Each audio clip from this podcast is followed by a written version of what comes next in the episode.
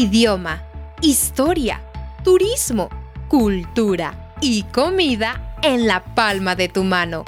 Aprende México en un podcast.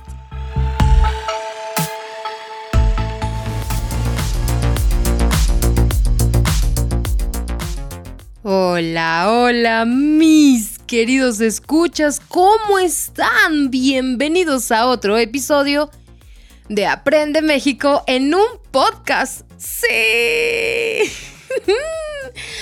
Con ustedes esta noche Perla Muciño y por supuesto Alberto Muciño. ¿Cómo estás Alberto? ¿Qué tal? ¿Cómo estás Perla? Muy buenas noches y a toda nuestra audiencia, buenos días, buenas tardes, buenas noches.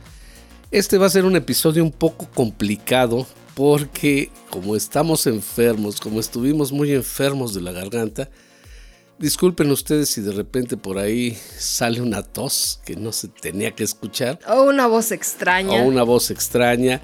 Señores, a veces dependemos de cosas externas y cuando no se puede, no se puede. Y bueno, así nos trajo la enfermedad.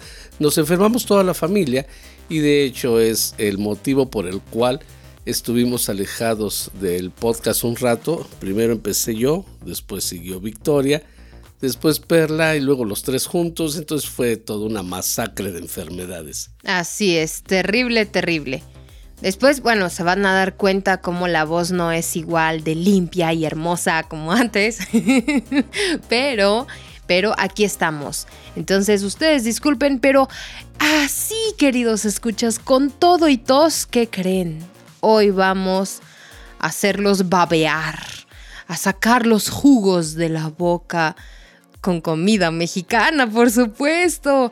Vamos a hablar del pozole, Alberto. No, no como que mm, se te antoja, no se te hace agua la boca. Mira, a estas alturas, Perla, como todo el tiempo estamos comiendo, no importa si son las 3 de la tarde, las 5 de la tarde, las 8 de la noche, las 12 de la noche, como en este momento, pero en cuanto hablamos de comida, da hambre. Y cuando hablamos del pozole, todavía da más hambre porque el pozole, ahorita van a escuchar, es algo delicioso, es algo reconocido a nivel mundial por parte de México. Y les vamos a dar unos datos históricos, les vamos a decir cómo se prepara, con qué lo comemos, cuándo tienen que venir a comer pozole, etcétera, etcétera. Les va a gustar, créanme, y si han probado alguna vez el pozole, se van a dar cuenta si es como se hace en México o no. Así es, exacto. Ahora, el pozole es tan popular como el mole, tan popular como los tacos.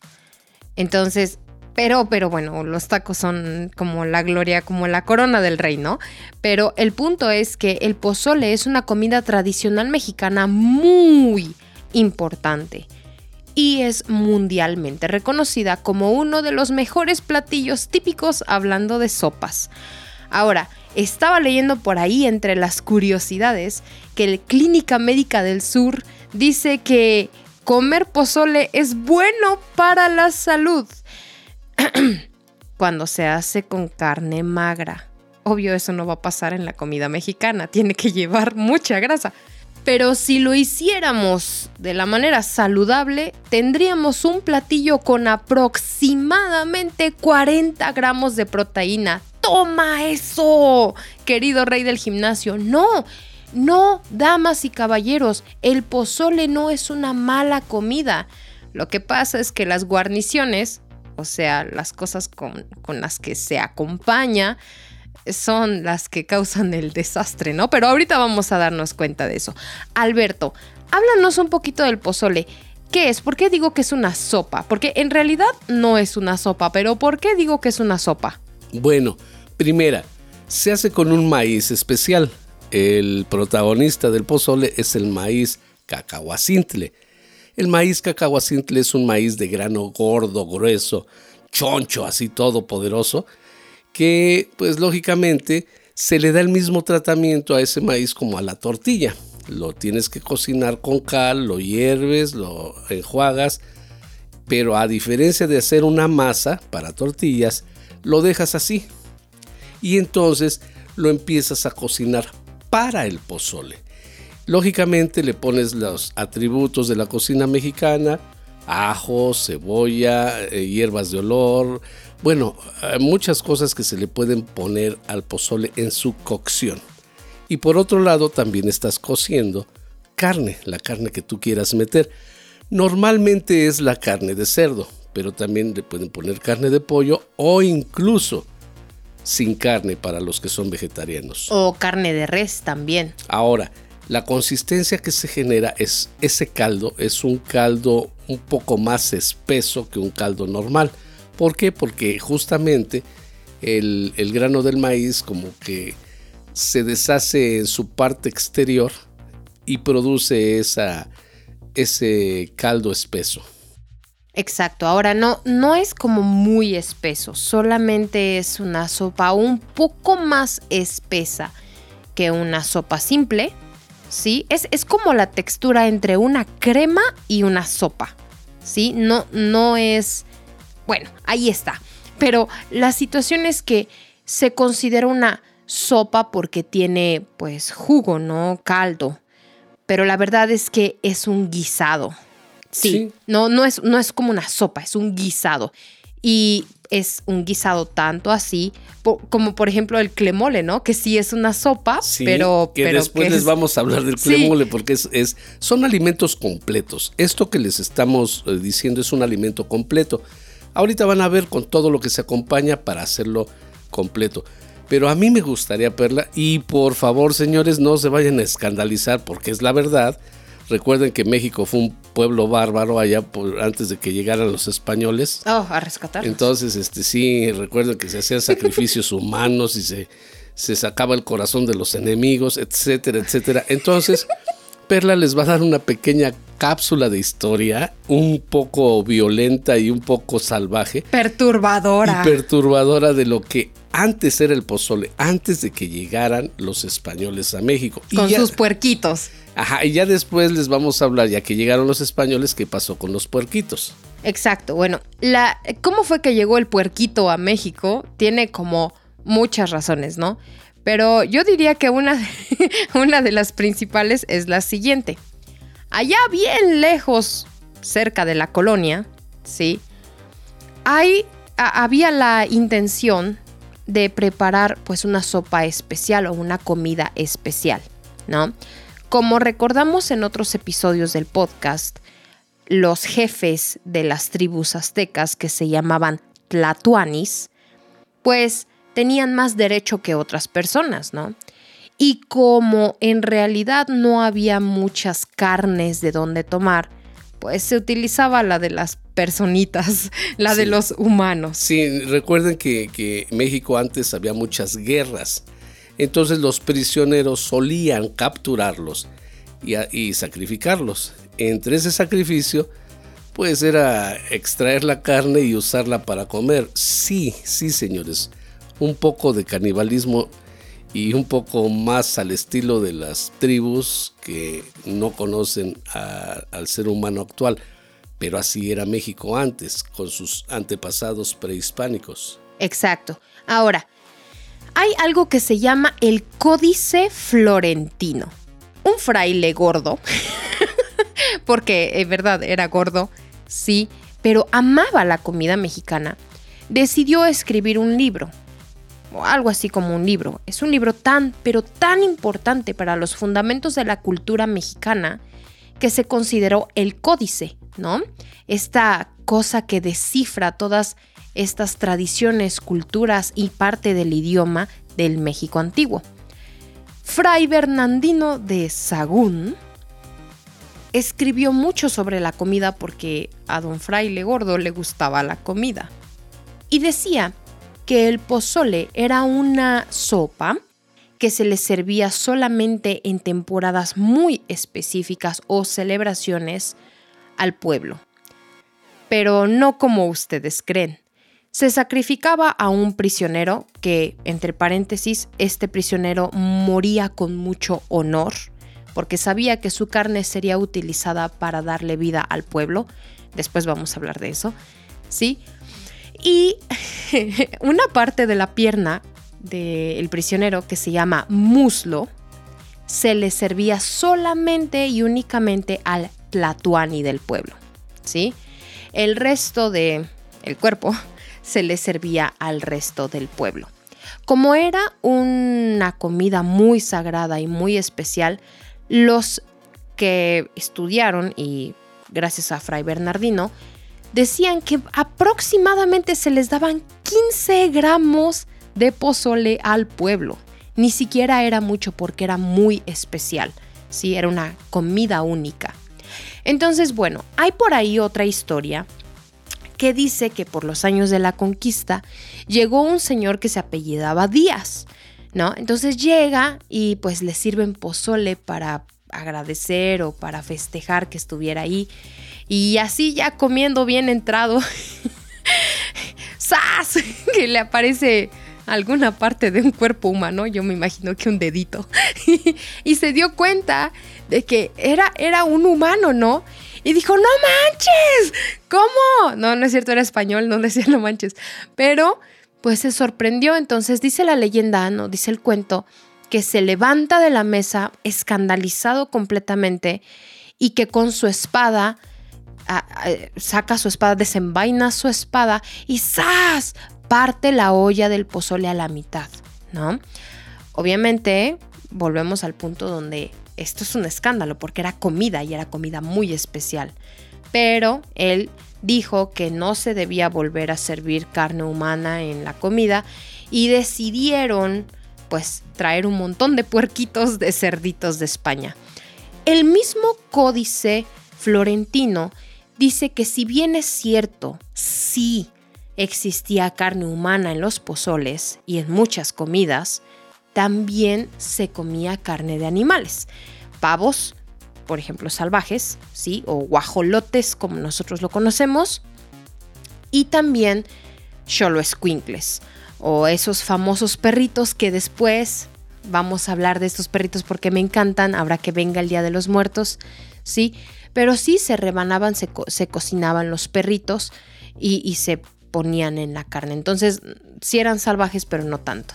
Así que así, queridos míos, fue como llegamos a la historia de los puerquitos en el pozole. Bueno, después de estos datos perturbadores, pero señores, por favor, tiene más de 500 años esto. Ya, eh, ya no, ya no se opera eso, ¿eh? Por favor, en ninguna parte de México. Bueno, es lo que creo. No, no es cierto. No, no es cierto. Por favor, esto, esto es parte de la historia y hay que ver también qué tanto le exageraron los historiadores, ¿no? Porque pues, también sabes que el exceso vende. No, y aparte eran españoles, Alberto, o sea, no tenían con muy buenos ojos las culturas, así que no me imagino que fueran como muy objetivos. Sí, sí, o sea, esto está en tela de juicio, pero quisimos compartirles esta cápsula histórica porque probablemente es algo que no se conoce del pozole.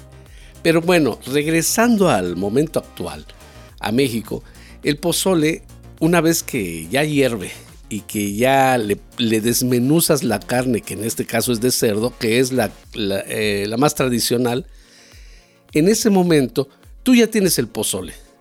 El pozole puede ser blanco, puede ser rojo o puede ser verde. Depende de los insumos que, que utilices. Si es rojo es que estás utilizando cierto tipo de chiles que, pintan de rojo, como el chile guajillo, como el chile ancho. Y si es verde, pues estás utilizando otro tipo de chiles, como el chile serrano, el chile... No, o, le ponen, por ejemplo, cilantro o, algunas... cada, cada región, como lo hemos visto en muchos otros, por ejemplo el episodio del mole, cada región le pone y le quita ingredientes que le van sumando, restando o cambiando el color, ¿no? Aquí el punto es que la base es maíz y carne. Ahora, por decir algo, el pozol, el pozole, perdón, pozole neutro, por decirlo así, es un pozole blanco, donde el caldo es transparente y el, y el grano de maíz es blanco. Ahora, no se confunda pozole con pozol. Ahorita dije pozol, pero pozol es una bebida que después hablaremos de ella en otro capítulo. Entonces, cuando tú ya tienes el pozole, aquí viene lo interesante. ¿Con qué guarniciones lo vas a comer? Y aquí es donde empiezan los gustos y las múltiples variables que hacen a un pozole rico, más rico o súper rico. Por ejemplo, Perla les va a decir cómo come el pozole y luego les voy a decir yo cómo lo como para que vean la gran diferencia de, cómo lo preparamos. algo que debo decir eh, como comentario es que a los vegetarianos no creo que les guste mucho el pozole vegetariano. No digo que no, digo que a mí que me gusta la comida vegetariana no me gusta el pozole vegetariano, porque pierde parte del impacto del sabor que le da la carne. Yo sé que esto es muy controversial para los vegetarianos y que probablemente con soya o sin nada de carne puede saber bien. Ahora, un pozole sin carne difícilmente lo van a encontrar. Lo van a encontrar obviamente sin el ingrediente de la carne, pero está cocinado con carne. Exacto. El, sabor lo soltó en el pozole la carne. Aunque no lleve carne, ya tiene el sabor del pozole eh, de carne. Exacto, sí. Ahora hay variedades de pozole. Por ejemplo, a mí me gusta de pollo o de carne de cerdo maciza. No creo, y no sé por qué, pero no creo haber probado un pozole de carne de res. Sin embargo, yo sé que en el centro norte es muy popular con carne de res. Entonces, pero bueno. Entonces, ¿qué, qué es? ¿Qué se necesita? Orégano. Mmm, sí. Algunos le ponen chile en. No chile en polvo, no cualquier chile, ¿no? Es, es como. Como. Mm, no sé, como chile seco, pero en pedacitos. ¿sí? como chile quebrado, chile seco quebrado. Eh, nosotros le diríamos como hojuelas de chile o chile quebrado, ¿no? Entonces les ponen chile, yo no le pongo chile porque soy cobarde y no, no, no, lo como, ¿sí? Pero eh, yo le pongo lechuga, rábanos, ¿sí? Y lo como con unos tacos dorados de lo que quieras, lo que se te antoje, ¿sí? Pero es la manera en la que yo lo como. Mi pozole preferido es el pozole rojo, pero el que sabe ahumado y rico, y luego el pozole verde y luego el pozole blanco, ¿sí? El pozole blanco es ya así como lo que vas a encontrar prácticamente en cualquier fonda que vende pozole los jueves. Que por cierto, Alberto, ¿verdad que hay jueves pozoleros? Sí, jueves y viernes pozoleros. O sea, es como una tradición. Eh, aquí hay, hay, que hacer una cápsula. Aparte de que se utiliza para, para festejos, por ejemplo, mi hija salió de la escuela y salió con puro 10. Le voy a hacer una pozoliza, así se dice. Y entonces, pero no, no, no, no nada más eso, es tan rico el pozole que lo podemos encontrar los jueves, los todos los días. Pero eh, la tradición es como encontrarlo los jueves aquí, por lo menos en lo que es la Ciudad de México, Morelos, Guerrero, jueves o viernes. Pero sí es, es tradición. Exacto, sí. Entonces, sí lo puedes encontrar todos los días, yo creo que bajo pedido y demanda en algún restaurante, pero nah, los juegos pozoleros son los buenos. Entonces, y, y, ahorita que está en septiembre, para todas aquellas personas que quieren visitar México en septiembre o ir a un restaurante mexicano en su país, les recomiendo que pidan pozole. Es casi un crimen nacional no vender pozole en septiembre. Pero recuerden que si vienen a México, no se dejen, no dejen que abusen de ustedes con el costo de los platillos.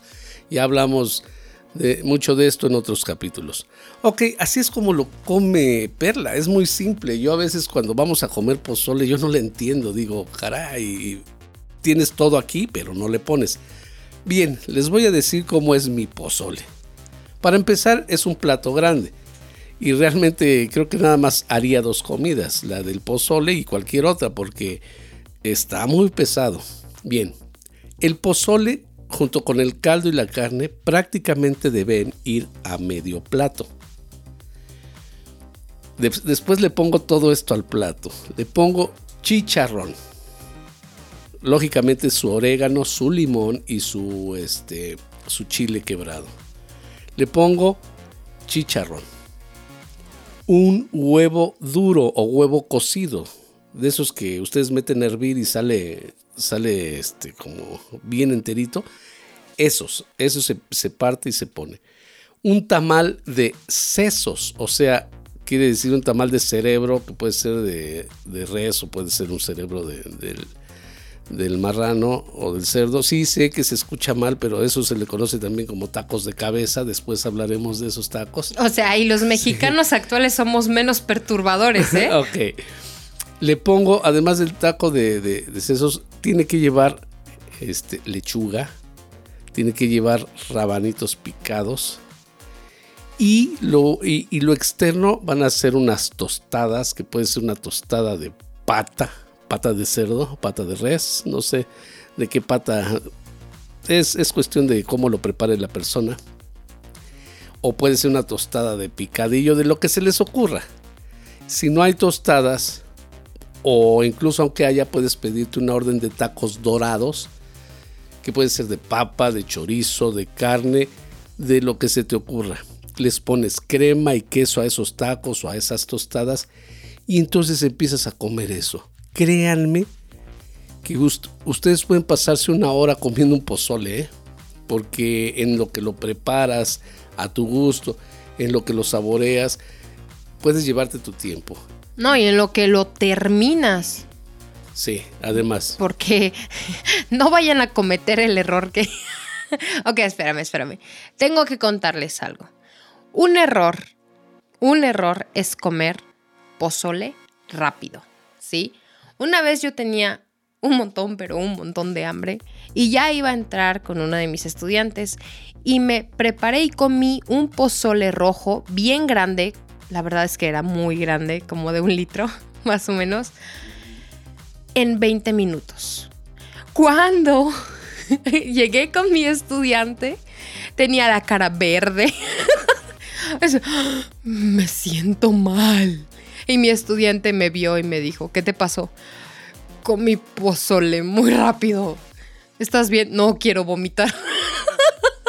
Y, es una larga historia de indigestión, pero en serio, no se les ocurra comer pozole rápido. Si no le van a dedicar una hora bien a comer pozole, no coman pozole. O cómanse un platito pequeño, no, no, no tanta cosa como las que yo les dije en este momento. Puede ser un platito pequeño y se lo comen como si estuvieran comiendo, no sé, un cereal, algo así.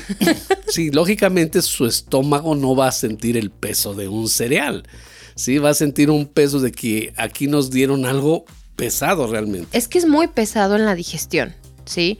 Es muy rico, pero honestamente es de las comidas más pesadas que hay de México. O sea, sí sientes el, hoy me llené mucho. Ahora bien, si tú vienes a México y quieres comer pozole, recomendación. Cómete un pozole no tan cargado y trata de hacerlo por lo menos tres o cuatro horas antes de dormir. Porque si se te ocurre, como a muchos mexicanos se nos ocurre, que ya tenemos sueño, pero tenemos hambre, pues nos comemos un pozole, nos dormimos y luego estamos en la noche que no nos aguantamos nuestro reflujo, nuestro dolor de estómago, entonces sí es algo, es algo serio. Sin embargo, es un platillo que no les va a hacer daño si lo comen de una manera muy natural. Es un platillo sano y por todas las guarniciones que les dije y todo lo que lleva, es un platillo completo. No sé cuántas calorías tenga un pozole, depende cómo lo, combines, pero con todo lo que les acabo de decir, pues se pueden dar una idea de que, ah, y eso sí, a un lado, muchos con una cerveza muy fría, muchos otros con un refresco muy frío, pero el pozole, a pesar de que se come muy caliente, debes combinarlo con una bebida fría, no caliente, porque el pozole no se lleva con bebidas calientes. Sí, por supuesto. Yo creo que es la regla de las sopas, excepto en el invierno, ¿no? Pero pues considerando que los inviernos aquí en México son cálidos, pues ningún pozole lo vas a comer con una cosa caliente, sería extraño. Entonces, sí, el pozole es una comida pesada, pero muy buena. Ahora, como dato curioso, yo soy adicta al pozole, ¿ok? No, no lo voy a negar, es la verdad, soy pozolera. Entonces yo estaba muy preocupada el año pasado porque quería guardar la figura, que no la guardé, la guardé redonda. No, la, guardó en una cajita, entonces no, la no. no la ha vuelto a abrir. No la ha vuelto a abrir. Ay, qué cruel. Entonces le pregunté a mi nutrióloga, le digo, oye, Digo, ¿sabes qué? Este, quiero comer pozole, pero pues me da como que miedito que le esté cargando muchísimo por los carbohidratos, ¿no? Porque obviamente tiene muchísimos carbohidratos. Me dice, mira, prepáralo sencillito, ¿sí? Así simple, no le pongas que sí, que sí la, el tamal y que sí la quesadilla y la tostada y pues obviamente eso, ¿no? ¿Sí? prepáralo ligerito, un par de tacos tostados, tostados dorados, perdón, y ya comida completa. Tienes verdura, tienes tus carbohidratos, tienes tu proteína y todo está suave, ¿no? Tienes tu, tu, este, tu líquido ahí. Mi, mi líquido, tu, ¿no? tu líquido especial, depende si, si, si lo vas a comer un sábado, que también venden pozole sábados y domingos. Si lo vas a comer un sabadito, pues yo veo que mucha gente le entra con una, una cerveza. Una cerveza. Comúnmente- eso ya es demasiado calórico, no le hagan caso. comúnmente llamada una fría, una helada o una chela. Una chelita. Entonces, nosotros que no tomamos cerveza, por ejemplo, lo tomamos con aguas de sabor frías, muy frías, ¿no? Jamaica, horchata, que son las tradicionales, y pues alguna otra que se le ocurre a la persona que cocina. Así que, eh, en resumen, mi nutrióloga, ay, no me distraigas, mi nutrióloga me dijo, me dijo que sí es posible comer pozole y no engordar. Te engordan más los tacos, es de verdad, es en serio. Sí, sí, sí. Porque el pozole pues es una sopa, o sea, se supone que si lo preparas bien no debe tener tanta grasa, ¿no? Carne magra, verdura, con lechuga, o sea, está, está bien equilibrado el platillo, solo que cae pesado en la digestión. Así que, queridos escuchas. Pero espérame, espérame. ¿Qué, qué, Hay qué? algo importante. Ay, ¿Cuánto cuesta? ah, ¿cuánto? Ah, no sé cuánto cuesta. Bueno, ahí te va, ahí te va. Las guarniciones no las considero como los tacos y las tostadas, porque por lo regular se venden aparte. Y depende mucho del Sí. lugar, ¿no? Pero un plato de pozole grande, bonito, sabroso, rechonchito, gordito y bonito, Calientito. te va a costar entre, ¿qué serán? 4, de 4 a 8 dólares. Órale. Sí. 8 dólares te digo porque depende del lugar donde lo compre, ¿no? Por ejemplo, si vas, si vas a una fonda, te va a costar como tus 4 dólares. Si vas a un a una fonda más céntrica, por ejemplo, en el centro de la Ciudad de México o en cualquier centro de cualquier O un capital. restaurante O- que lo sirve en lunes, que qué raro comer pozole el lunes, pero ok. Exacto, ahí puedes encontrarlo. Ya, ya más, pagar más por un pozole ya es, es absurdo. Que, que sí podrías pagar más, volvemos al punto de las guarniciones. Sí, claro. Sí, sí, sí, depende la, la tostada, depende los tacos, la, la bebida que vas a tener. Pero el pozole en sí no debería costarte más allá. Bueno, vámonos a un restaurante un poquito caro, sí, 10 dólares. Pero máximo 10 Sí. dólares. Ahora, Perla, Alberto, ¿cómo debo saber qué pozole debo comer? Mija, come el que quieras. Pero si es la primera vez que vas a comer pozole, pide un plato chico. Sí. Porque hay, ciertos lugares que el plato grande es como de casi un litro. Entonces imagínate lo que le cabe a eso. No, no te lo vas a acabar. Y más porque tuve la fortuna de convivir con un alumno extranjero que lo vi hace unas semanas y me di cuenta que no comen en Estados Unidos tanto como comemos en México. No, no tanto, sino más, tantas veces como comemos en México. Entonces sí, si quieres este, probar un pozole, vente, pruébalo. Si, si tienes manera, pruébalo en la tarde. Sí, pruébalo a las 2, 3 de la tarde, que es la comida. Ahí pide un pozole fuerte. Si no, si, si quieres, si vienes en plan de turista para disfrutar las noches, puedes pedirlo a las 7, 8 de la noche, si es que te vas a dormir a las 12. O, a la hora de la cena de ustedes, por ejemplo, entre 6 y 7 hay pozolerías, que así se llaman, pozolerías, que los venden a esa hora. Y son muy ricos, generalmente las pozolerías son especialistas en pozole y tienen como todas las guarniciones, pero es como más para la cena, pero no te duermas, no te duermas antes de las 10, o sea, no Sí. debes dormir antes de las 10. Definitivamente. Y además recuerda que en cada parte de la República Mexicana les ponen sus toques especiales. Sí, algunos no tendrán tamal de sesos, probablemente otros tengan otro tipo de verduras que le pongan, algunos no los comerán con limón. Bueno, hay muchas variantes, pero lo que les dijimos ahorita es como que lo más natural. Perla come un pozole muy ligero, yo como un pozole muy lleno de, guarniciones y lleno de, de ingredientes. Entonces eso, eso hace que el pozole sea un platillo muy versátil.